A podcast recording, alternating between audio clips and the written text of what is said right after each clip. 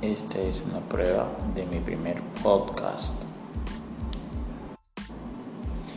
Esta es una prueba para validar cómo funciona la aplicación. Eh, estoy aquí sentado verificando algunas opciones para luego sí hacer una versión definitiva.